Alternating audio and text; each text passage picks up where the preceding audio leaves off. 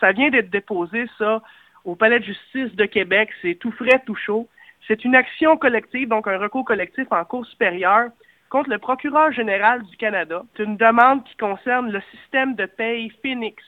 Donc, on se souvient là, que c'est un système qui a eu de nombreux ratés euh, dans la paye des fonctionnaires fédéraux. Une action collective très sérieuse qui a été déposée là, par un cabinet d'avocats de Québec. C'est un recours qui s'applique à la grandeur du Canada. Dans le fond, c'est une fonctionnaire qui a eu des problèmes de paye et qui se déclare donc la représentante de, tous les fonctionnaires euh, ayant eu des problèmes euh, de système de paye au fédéral. Le cabinet d'avocats qui dépose ça, c'est le cabinet Sarah Ellis de, de et agents de marque de commerce de Québec. Et j'ai la requête en main et ça vise essentiellement le procureur général du Canada,